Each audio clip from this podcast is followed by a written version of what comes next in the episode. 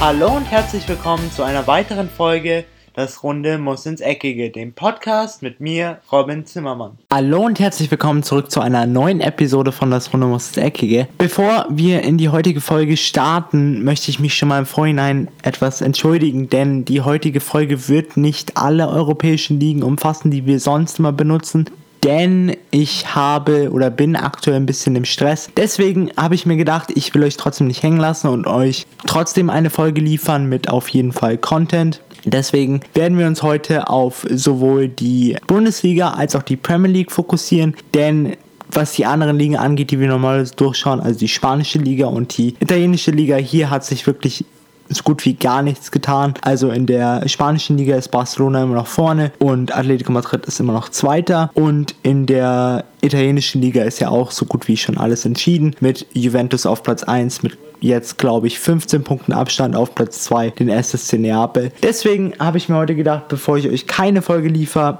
beschränken wir uns eher lieber auf zwei. Und zwar habe ich mir nämlich in der Bundesliga das Spiel rausgesucht, Dortmund gegen Wolfsburg, was eigentlich wieder mal ein richtungsweisendes Spiel für Borussia Dortmund war, aufgrund dessen, dass der Rekordmeister im Breisgau, also in Freiburg, Punkte liegen ließ und zwar die Münchner hier nicht über ein 1 zu 1 hinauskamen.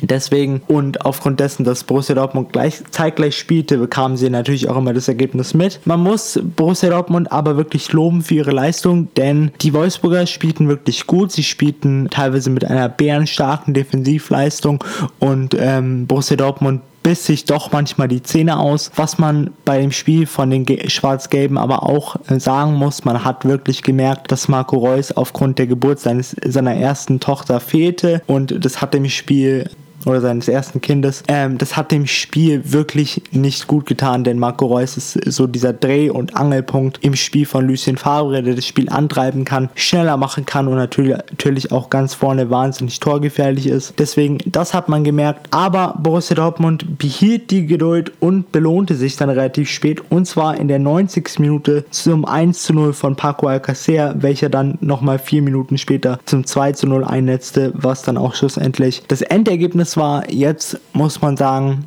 verdient für Borussia Dortmund aufgrund ihrer Effektivität und ihrer allgemeinen Dominanz über das ganze Spiel hinweg. Was äh, den VfL Wolfsburg angeht, die werden sich auf jeden Fall ärgern, weil sie hatten wirklich teilweise bärenstarke Defensivmomente und auch vorne ein oder zwei Chancen, die sie hätten nutzen können oder teilweise auch müssen. Deswegen die Wölfe werden sich ärgern, die Borussen werden sich freuen, denn aufgrund dieses Ergebnisses sind sie jetzt wieder mit zwei Punkten vor den Münchnern und so kommt es zum absoluten Showdown Showdown jetzt nächstes Wochenende zwischen Bayern und Dortmund.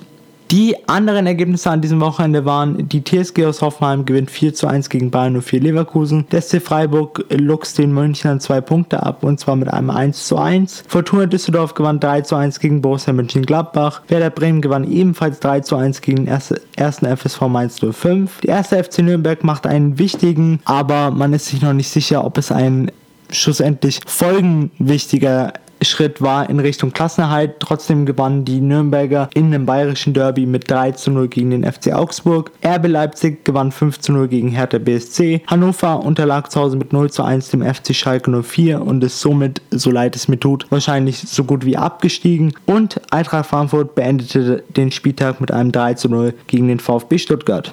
Was die Tabellensituation angeht, natürlich vorne jetzt wieder die Borussia Dortmund mit zwei Punkten Vorsprung vor dem FC Bayern München. Dahinter RB Leipzig mit 52. Eintracht Frankfurt nun aufgrund des erneuten Patzers von Borussia Mönchengladbach auf Platz 4 mit 49. Dahinter Borussia Mönchengladbach mit 47 und Werder Bremen mit 42. Die aktuellen Absteiger wären nach wie vor der VfB Stuttgart mit 20 Punkten, 5 Punkten hinter dem Platz 15, dem FC Augsburg. Der erste FC Nürnberg auf Platz 17 mit 16 Punkten und Hannover 96 auf Platz 18 mit 14 Punkten.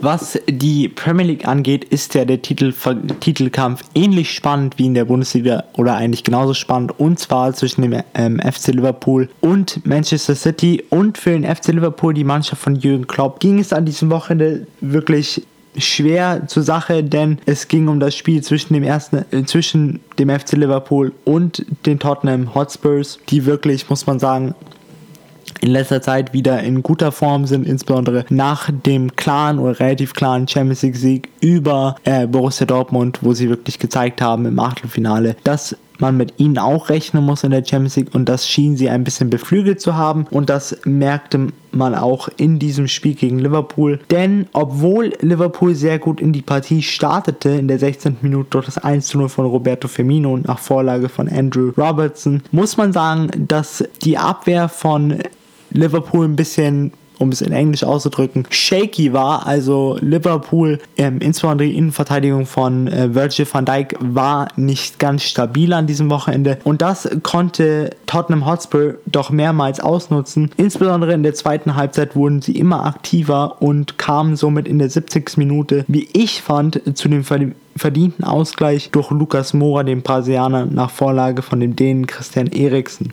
Dann merkte man aber, dass Liverpool diesen Meisterschaftskampf nicht ganz einfach aufgeben möchte, denn sollten sie das Spiel gewinnen, sind sie wieder zwei Punkte vor Manchester City. Aber die Sky Blues haben noch ein Spiel weniger, also sollten sie das gewinnen, ist Manchester City wieder ein Punkt vorne. Aber Liverpool brauchte auf jeden Fall den Sieg und dafür taten sie dann auch alles. Und ich meine, immer wenn man was unbedingt will und wenn man zu vielen Torchancen kommt, dann kann man dieses Tor auch irgendwann erzwingen. Und das tat Liverpool auch in der 90. Minute nach einem strammen Schuss von Mohamed Salah, welcher dann von Tobi Alderweireld, dem belgischen Innenverteidiger von Tottenham Hotspur, abgefälscht wurde und somit fiel das 2 zu 1 für den FC Liverpool. Schlussendlich muss man sagen, verdient für den FC, für den FC Liverpool, weil eben genau dieser Kampfgeist dieses Spiel entschieden hat dieser absolute Wille und so als neutraler Fußballfan, was zumindest den englischen Fußball angeht, ist es für mich sehr, sehr schön, immer noch weiter einen sehr offenen Meisterschaftskampf zu sehen, denn hätte Liverpool das nicht gewonnen und Manchester City gewinnt ihr nächstes Spiel, dann wären es schon vier Punkte Unterschied gewesen. Und ich persönlich glaube nicht, dass Manchester City vier Punkte noch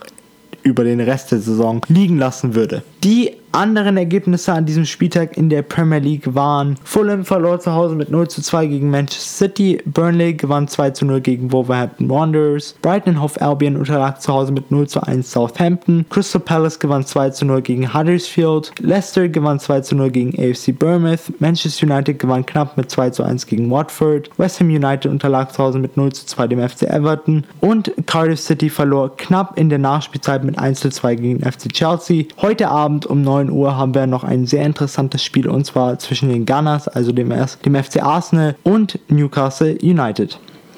Die aktuelle Tabellensituation ist Liverpool auf Platz 1 mit 79, dahinter Manchester City mit 77, Tottenham Hotspur mit 61, Manchester United mit 61 und dahinter der FC Arsenal mit 60 Punkten. Diese haben aber natürlich noch ein Spiel weniger. Und alle Tottenham-Fans hoffen jetzt natürlich, dass der FC Arsenal nicht mehr als einen Punkt morgen holt, denn sollte das passieren, schieben sich die Gunners vor, den, vor die Tottenham Hotspurs. Und das ist natürlich ein quasi ein Super-GAU für jeden Tottenham-Fan, denn falls falls ihr es noch nicht wisst, die Rivalität zwischen dem FC Arsenal und den Tottenham Hotspur ist wirklich eine große in England und die Spiele sind auch immer elektrisierend zwischen den beiden Mannschaften. Was die Absteiger angeht, haben wir auf Platz 18 Cardiff City mit 28, auf Platz 19 Fulham mit 17 und auf Platz 20 Huddersfield Town mit 14 Punkten.